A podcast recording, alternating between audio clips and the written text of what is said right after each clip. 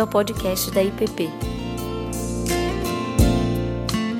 Graça e paz da parte do nosso Senhor Jesus Cristo. Nossa, nosso tempo com a palavra é hoje sobre um versículo do livro de Filipenses, capítulo 1, versículo 27.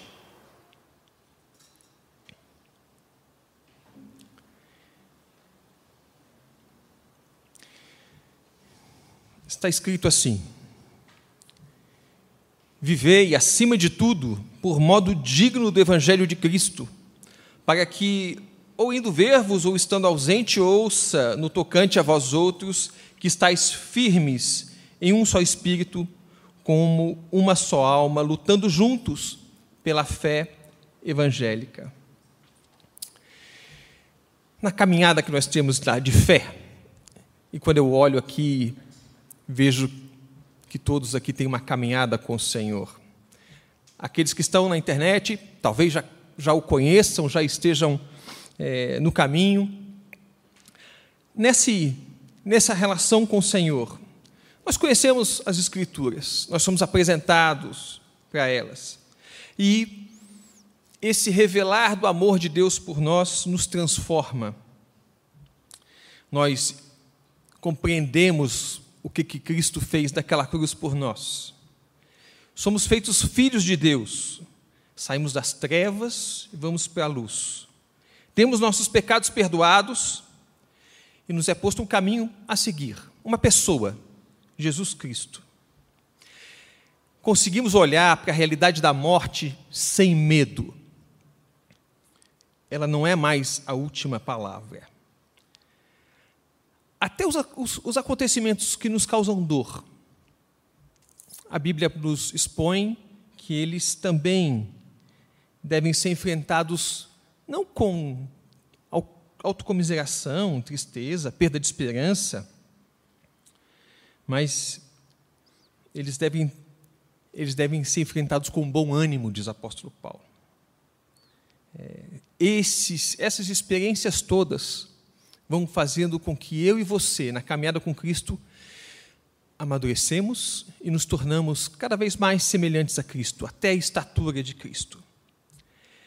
Nessa vida com o Senhor, muitas são as alegrias, muitas são as certezas que o Senhor dá, tanto na palavra quanto nas experiências diárias que nós temos, do seu amor, do seu cuidado para com a gente. Tudo isso que eu falei provavelmente ecoa nos seus ouvidos como: Eu sei disso, Everton. Louvado seja o nome do Senhor que você sabe, e a gente pode repetir isso. Nada é surpresa. A gente tem tido oportunidade de semana após semana relembrar, relembrar de tudo aquilo que o Senhor nos deu, nos dá e nos dará. Tudo, tudo aquilo que Ele já transformou e como Ele vai transformar.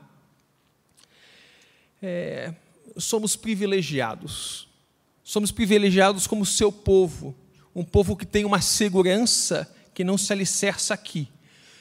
Nós somos um povo que tem uma certeza, tanto do ser amado, do ser cuidado, mas um povo que tem um propósito diante do Senhor. Mas é interessante na nossa caminhada de fé. Os dias passam, a vida segue. Esse amor revelado que no início nos nos deixa apaixonados, ele vai muitas vezes esfriando. Aquilo que nos é posto pelo Senhor, tanto como as declarações que ele faz a nosso respeito, como a missão que ele nos dá como seu povo, tende a, na, na nossa caminhada de fé, adormecer. Adormecer na nossa mente e coração. Somos um povo amado, somos filhos. Isso a gente sabe. Mas se a gente para e olha hoje, depois de tantos anos de caminhada com o Senhor, o que, que isso tem impactado na sua vida? O que, que isso impacta nos teus relacionamentos, na tua agenda, nas tuas escolhas?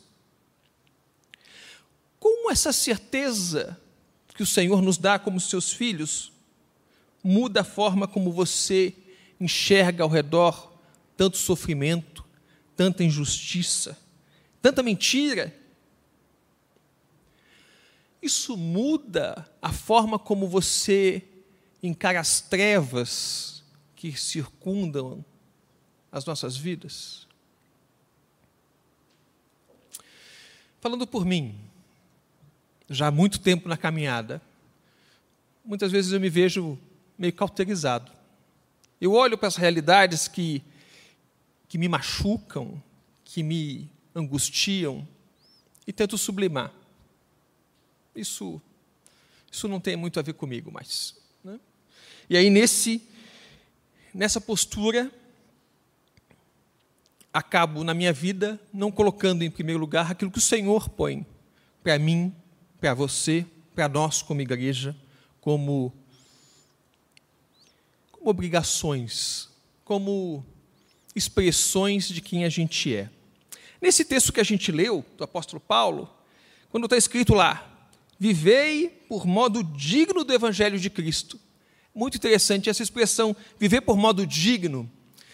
Eu vou tentar um grego aqui, politoistai é a palavra, não sei se eu falei certo, mas a ideia que está ali escrita é que a gente tem que viver como cidadãos de um reino.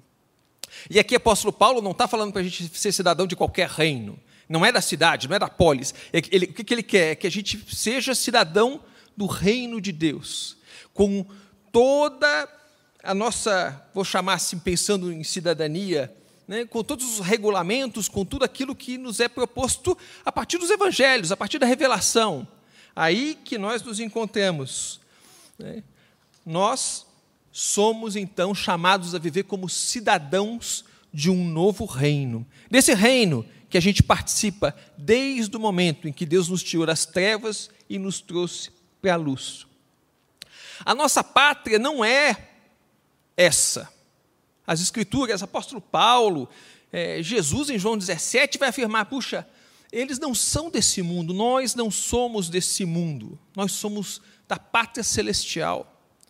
Mas essa cidadania, ela tem que ser expressa como? Como é que a gente vive então? Eu sou, eu e você somos cidadãos de uma pátria celestial, mas estamos, eu e você, hoje aqui em Brasília, no século 21, no meio de todo esse, é, esse período difícil, confuso. Como que a gente vive aqui? Algumas perspectivas. Alguns de nós podem pensar assim: puxa, Eberton, eu sou cidadão do reino. Eu vou cuidar só das coisas do reino, das coisas espirituais. Aquilo que é aí do dia a dia, as injustiças, essas coisas, isso não tem a ver comigo. Porque o meu olho, o meu tempo, o meu tempo é para. Eu, eu me dedico só para as coisas espirituais. E se deixa de lado vários outros, vários outros ensinos várias outras direções, responsabilidades que as Escrituras nos põem.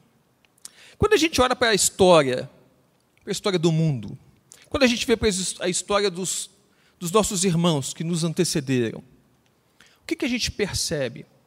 A gente percebe que aqueles que tinham uma certeza da pátria celestial, aqueles que tinham no coração a convicção de que eram amados e que tinham uma casa eterna, dando segurança, essas pessoas foram as que tiveram a maior coragem de servir e se dedicar nesse mundo.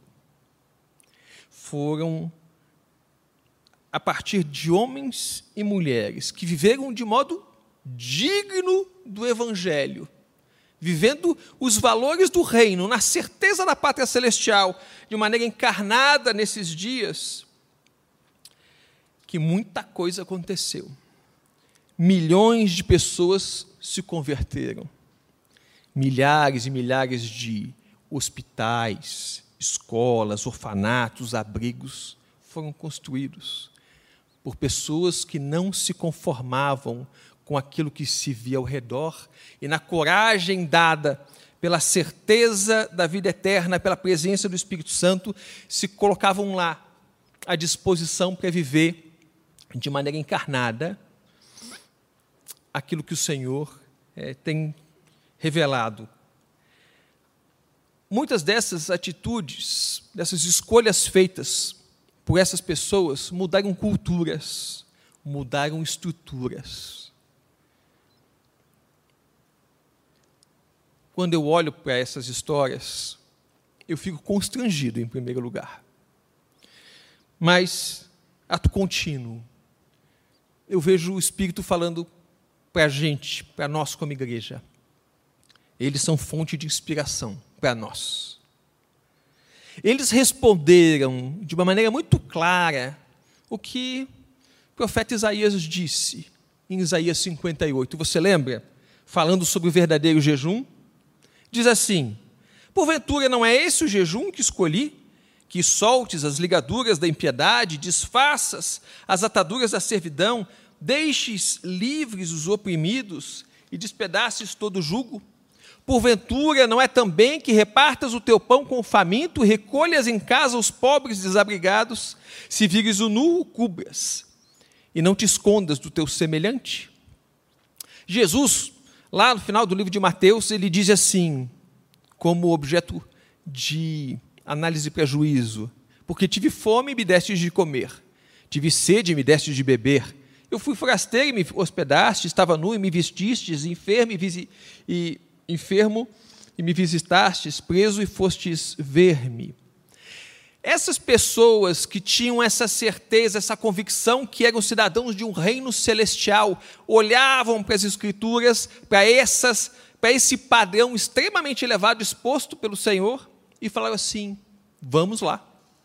Nós somos esse povo chamado a abençoar, a transformar em luz essa escuridão que nos rodeia. Nós somos os proclamadores de uma nova realidade a partir da experiência dos valores que aprendemos do novo reino do qual participamos. Queria trazer cinco pontos aqui importantes que eu vejo na carta de Filipenses para essa nossa vida como cidadãos de um reino. No início do livro de Filipenses, lá no capítulo 1, 10, versículos 10 e 11, uma oração do apóstolo Paulo diz assim: Eu faço uma oração que o vosso amor aumente mais e mais, em pleno conhecimento e toda percepção, para aprovardes as coisas excelentes e serdes sinceros e inculpáveis para o dia de Cristo, cheios do fruto da justiça, o qual é semelhante a Jesus Cristo, para a glória e louvor de Deus. Primeiro ponto é o amor que nos habilita a discernir o que é excelente. Então, o que eu quero pegar do apóstolo Paulo aqui? A gente vive aqui nos dias de hoje um mundo extremamente complexo muita coisa para ser feita. Mas a primeira coisa que a gente tem que colocar como alicerce é que é o amor que nos habilita a discernir o que é excelente, para qual lado nós devemos caminhar. No capítulo 2 do mesmo livro, quando Paulo descreve e nos exorta para seguirmos o exemplo de Cristo, nos esvaziando, Cristo se esvaziou é um segundo ponto fundamental para que eu e você tenhamos. Nós precisamos nos esvaziar para servir. Esvaziar de quê? Eu e você precisamos nos esvaziar do nosso senso de independência, nos esvaziar do nosso senso de superioridade. A gente precisa se esvaziar de tudo aquilo que nos desconecta de Deus e do próximo. Terceiro ponto, também no capítulo 2, diz o texto: vivam a salvação mantendo a reverência e a sensibilidade para com Deus. Essa força vem de Deus, um poder interior, um trabalho do próprio Deus em vocês, que resultará no prazer dele. Façam tudo pronta e alegremente, nada de brigas e apelações, apresentem-se imaculados para o mundo, como um sopro de ar fresco nessa sociedade poluída. Deem às pessoas um, um vislumbre de uma vida boa e do Deus vivo.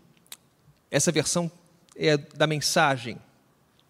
Nós precisamos viver uma vida de maneira integrada.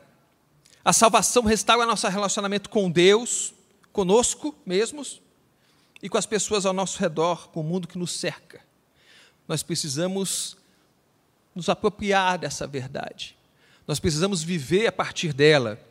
Há uma nova relação construída a partir da vida de Cristo. Quarto ponto, nós somos chamados a trazer diante do Senhor tudo o que tem força para nos paralisar no dia a dia. Diz o capítulo 4 de Filipenses que a gente deve depositar diante do Senhor toda a nossa ansiedade. Por quê? Porque é lá que nós encontraremos paz. É lá que nós não seremos engolidos por ela, mas teremos sobriedade, teremos paz para enfrentá-la. Quinto ponto, capítulo 4 de Filipenses também. Nós precisamos alimentar bem os nossos pensamentos e o nosso coração. Nós precisamos colocar dentro dele aquilo que é verdadeiro, aquilo que é nobre, respeitável, autêntico, útil, gracioso. Eugene Peterson escreve: o melhor, não o pior, o belo, não o feio, coisas para elogiar, não para amaldiçoar. Façam assim e Deus, que é soberano, irá tornar real em vocês a mais excelente harmonia. Então, para a nossa vida como cidadãos do reino, é importante, vou citar rapidinho, é importante que a gente comece pelo amor, que a gente lembre que a gente precisa se esvaziar, que a gente tem, deve viver uma vida integrada, as nossas relações com o Senhor, com Deus, com o nosso próprio, com a gente a gente é chamado a colocar diante de Deus todas as coisas, a gente não pode se deixar escravizar e paralisar pelos problemas que nos assediam, e nós temos que colocar no nosso coração os pensamentos que o apóstolo Paulo descreve, de bem e não de mal. Por quê? Porque são esses pensamentos, é todo esse alicerce que vai gerar atitude. É a partir deles que a nossa vida vai florescer para a sociedade, vai florescer a partir da experiência do reino para as outras pessoas. Tendo esses cinco pontos em mente, queria compartilhar com vocês um pouco da minha experiência profissional. Tanto profissional, eu, eu sempre, desde que cheguei em Brasília, me dedico a atividades de fomento à cidadania. Defensor da participação da sociedade nas decisões, do Estado, né, da participação da sociedade no acompanhamento da coisa pública. E tenho feito isso já há alguns anos, tanto dentro do, meu trabalho como de forma voluntária. E essas vezes que eu tive a oportunidade de falar sobre isso, sobre cidadania, é, eu apresento o cidadão brasileiro com três características. Eu digo assim: o cidadão brasileiro é um sujeito que reclama de tudo a responsabilidade nunca é dele. E por fim, ele também não está muito afim de se envolver na solução dos problemas. E quando a gente encara essa realidade de cidadania, bate um pouco de desespero. Fala assim: puxa, esse tipo de cidadão não constrói nação. Ativismo de sofá e de Facebook não muda a realidade. A gente precisa ter um upgrade nesse processo. É preciso fazer com que a chave vire. E ele entender, o cidadão entender que ele é parte da solução dos problemas. E aí, como é que a gente faz? No processo nosso, no, no trabalho, o que, que a gente tenta fazer é que ele compreenda quais são os valores. Quais são os valores que alicerçam a nossa sociedade? Quais são os valores que alicerçam os direitos? Quais são os, os valores que alicerçam as políticas e tudo mais? E aí tentar fazer com que eles internalizem esses valores e vivam de maneira coerente com eles, porque é a partir deles que nós vamos evoluir como nação. Quando eu olho para a realidade da igreja, nós, povo de Deus, muitas vezes eu vejo uma postura muito semelhante. Muitas vezes, talvez da minha boca também, mas da nossa boca sai muita reclamação. a gente até tem um agravante. Por nós conhecemos as Escrituras, nosso, o nosso padrão é mais elevado. Aquilo que a palavra nos, nos expõe faz com que o nosso coração almeje algo melhor ainda. E aí, quando a gente vê a realidade, tanto a realidade da igreja quanto a realidade do mundo que circunda, o que, que a gente faz? A gente reclama, a gente emite um juízo. Mas, da mesma forma, a maior parte das vezes a gente olha para o problema e fala assim: isso não é responsabilidade minha, não. Não é culpa minha isso. Não tem nada a ver com isso. E aí, o afastamento vai sendo alimentado. O descompromisso vai sendo construído. E por fim, de fato, as pessoas não se dispõem a fazer parte de soluções. Somos bons em emitir juízos, falar, algumas vezes fofocar, é, mas colocar as nossas vidas diante do Senhor, falando assim, como Isaías disse no início, lá do livro, o Senhor pergunta: quem enviarei? O que, que Isaías responde? Eis-me aqui, envia-me a mim. Nós, como povo de Deus, cidadãos de um reino que não é esse que nós estamos aqui agora, somos cidadãos de um reino celestial. Conhecemos o que os outros que não são nossos compatriotas não conhecem. Conhecemos um amor que nos envolve, conhecemos um Deus que nos comissiona conhecemos o Espírito que nos capacita. Mas, quando a gente olha ao redor, você pode dizer, mas Everton, é, os problemas são muito grandes. São tantas as necessidades, as injustiças, é tanta violência, é tanta mentira. A grandeza desses problemas nos amedrontam. A mim também, nos assustam. E muitas vezes nos paralisam.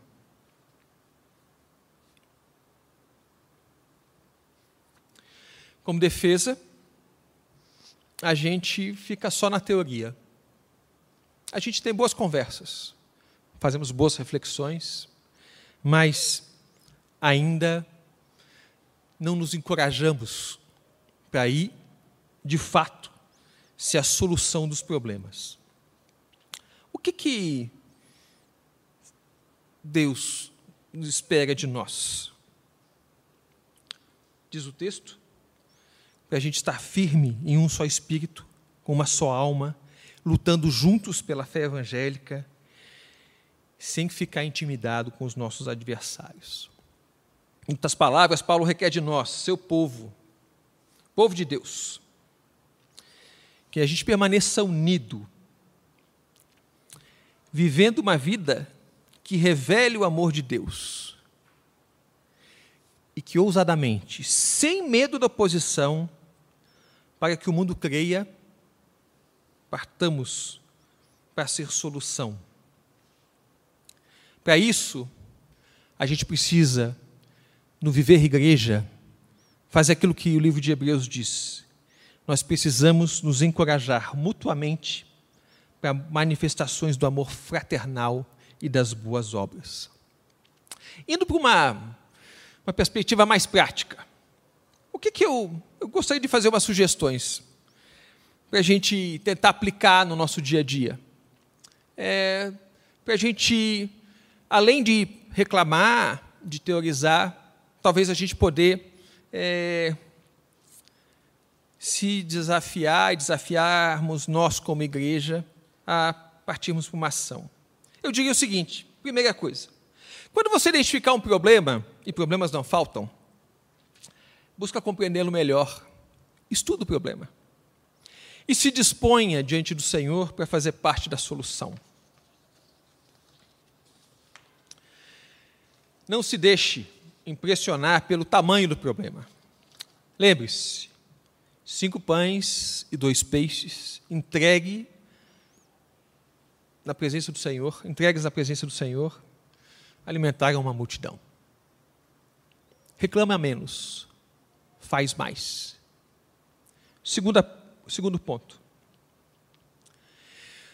Deus tem concedido dons, talentos, recursos para todos nós, seus filhos, espalhados pela terra. Não os enterre. Eles foram dados para edificação da igreja, para edificação do reino de Deus. Ouse aplicar o que Deus te deu para multiplicar vida. Faça com aquilo que Deus te deu por graça, para ser bênção na vida de outros. Terceiro ponto, vivemos em Brasília, né? Brasília, muitos cargos públicos.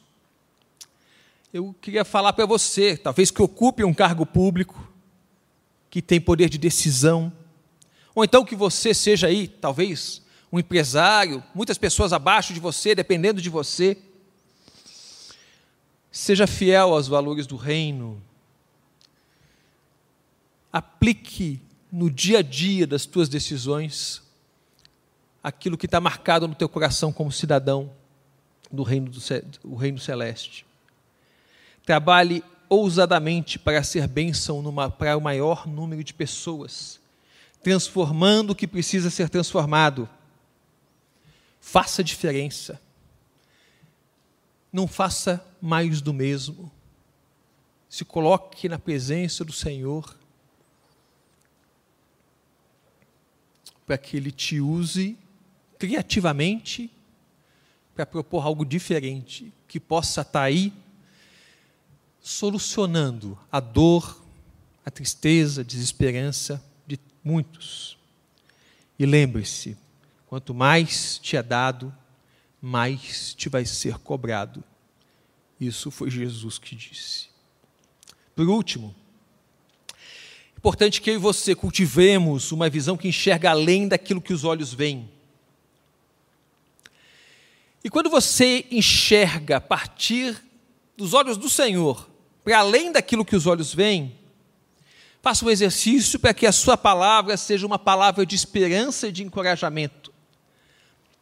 Aquela palavra de que acredita que Deus de fato ama as pessoas, que de fato Deus cuida das pessoas e que quer abençoá-las. A palavra que sai da sua boca a partir da visão que você tem a partir do reino, ela transforma o coração das pessoas. Uma palavra de encorajamento, uma palavra de esperança, faz a diferença.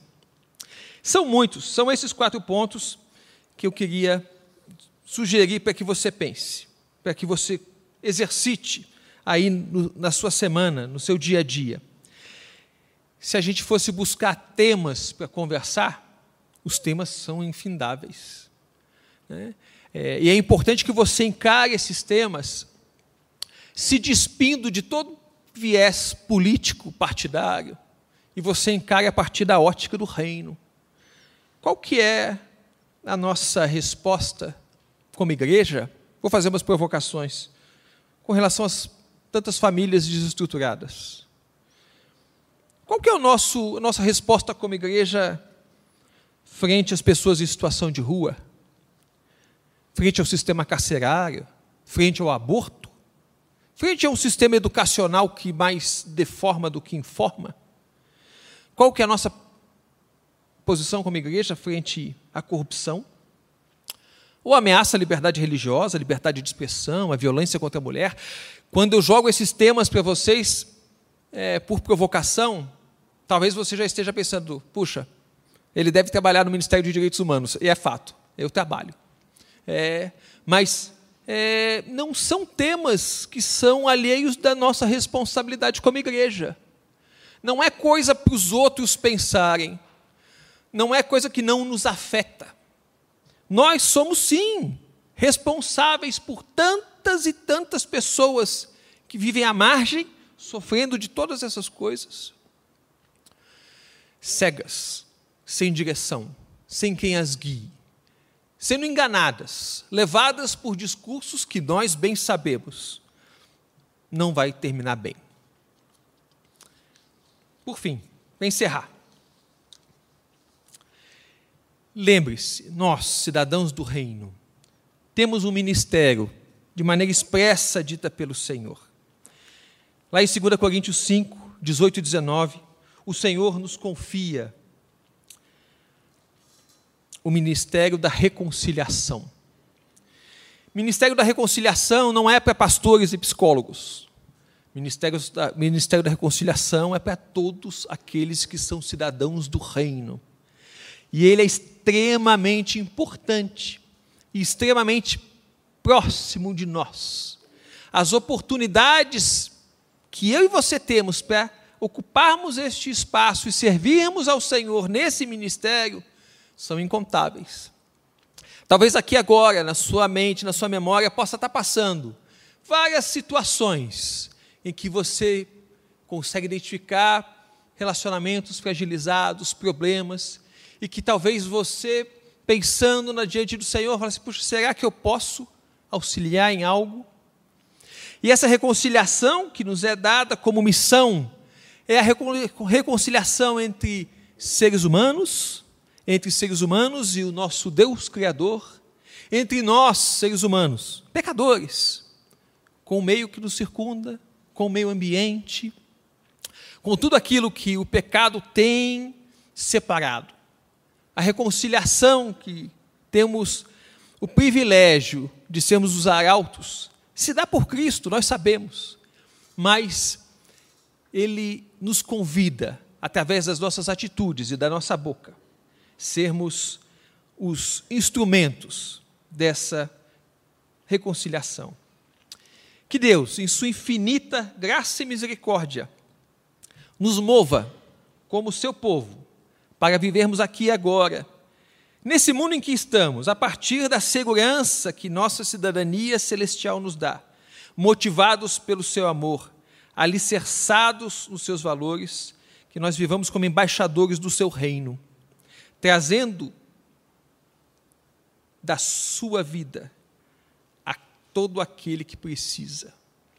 Que essa seja nossa oração diante do Senhor e a nossa disposição nessa vida que o Senhor tem nos concedido. Amém. Você acabou de ouvir o podcast da IPP. Para saber mais, acesse nossa página em www.ippdf.com.br.